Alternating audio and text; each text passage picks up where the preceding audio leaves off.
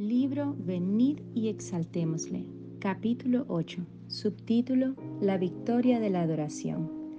La alabanza y la adoración son clave en la guerra espiritual. La adoración y la guerra van juntas. Para el pueblo de Israel en el Viejo Testamento había un enlace directo entre guerra y adoración. Si su adoración no estaba bien, su guerra tampoco estaba bien. Estaban íntimamente integradas. En Oseas capítulo 11 versículo 7 leemos, Entre tanto, mi pueblo está adherido a la rebelión contra mí.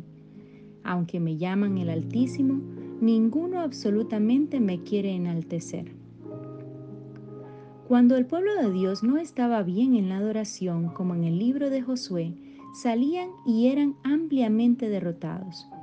Si no tenemos manos y corazones limpios mientras adoramos, se disminuye nuestra habilidad para derrotar al enemigo. Subtítulo, Los jóvenes derrotan a los adoradores del demonio. El doctor David Jeremiah, principal pastor de la Iglesia Bautista Scott Memorial en El Cajón, California, recientemente contó en su programa de radio Turning Point una historia que tocó profundamente mi corazón. Pienso que vale la pena volverla a contar trata acerca de una congregación en Alabama y de cómo transformaron para siempre el aspecto de su ciudad por exaltar al Señor. En 1987, en el sudeste de Alabama, hubo un gran número de suicidios entre adolescentes que nadie podía explicar. Tal vez lo leíste en tu periódico local. Un predicador bautista del sureste llamado Rick Haggins sabía que había algo de satánico en el área que causaba estos suicidios, algo que iba más allá de la tendencia natural de los adolescentes a detener drásticamente incidentes que se encuentran fuera de proporción en sus vidas. De hecho, en su propia mente, Rick asociaba estos suicidios juveniles con cultos satánicos, puesto que había un creciente culto satánico en esa ciudad.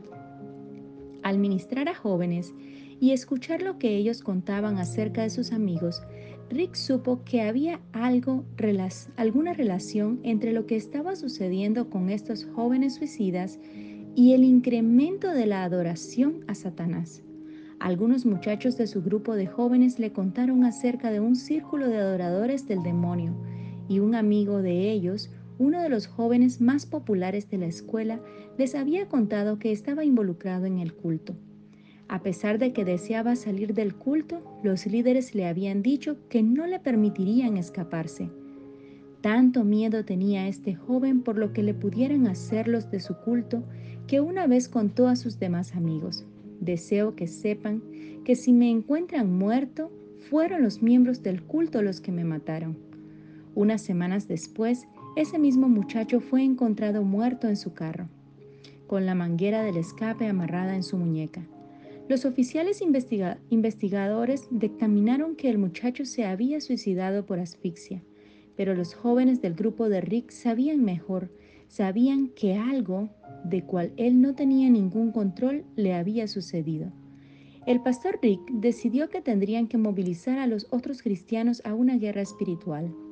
Fue a visitar a los investigadores policíacos a las pequeñas comunidades donde estos suicidios estaban ocurriendo y de sus conversaciones con ellos, descubrió que estos satanistas estaban muy activos y que estaban escribiendo nombres y señalando a varios estudiantes para el suicidio.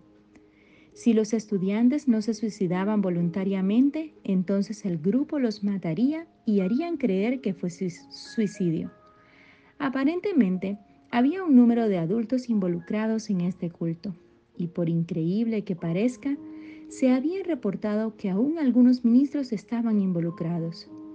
Rick supo que era una fuerte guerra espiritual, así que cada día durante una semana él fue con su grupo de jóvenes al lugar donde esos suicidios se estaban llevando a cabo, con más frecuencia, y exaltaban y adoraban al Señor para poder limpiar y purificar el lugar. Subtítulo, El desafío se había lanzado. Entonces decidieron que sus palabras de marcha serían las de la historia de Elías en el Viejo Testamento.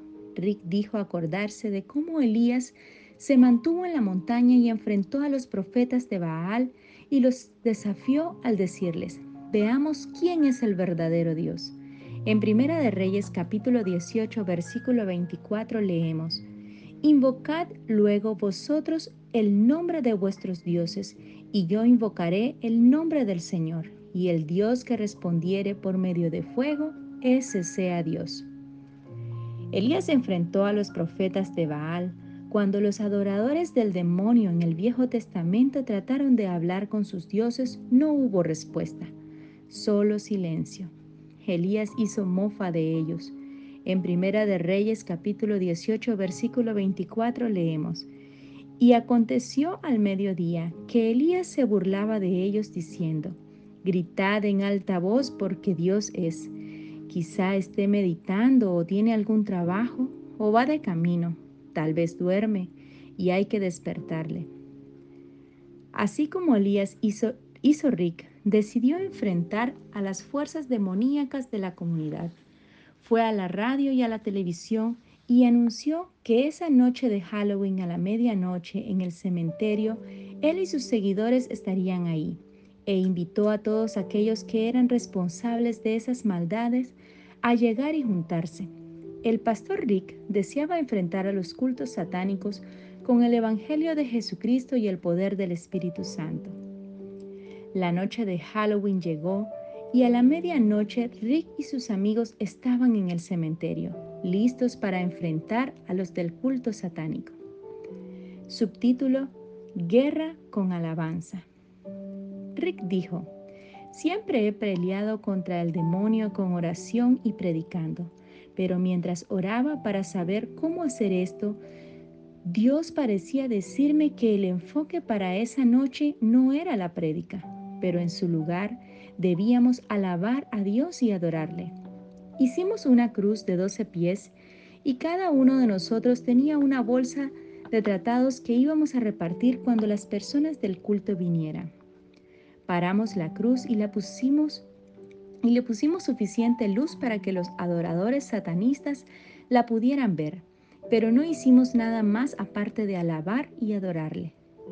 Los jóvenes cristianos se reunieron en el centro de ese oscuro cementerio, cantando muchos de los viejos ya familiares himnos, tales como Tal y como soy, la vieja y fuerte cruz y gracia admirable.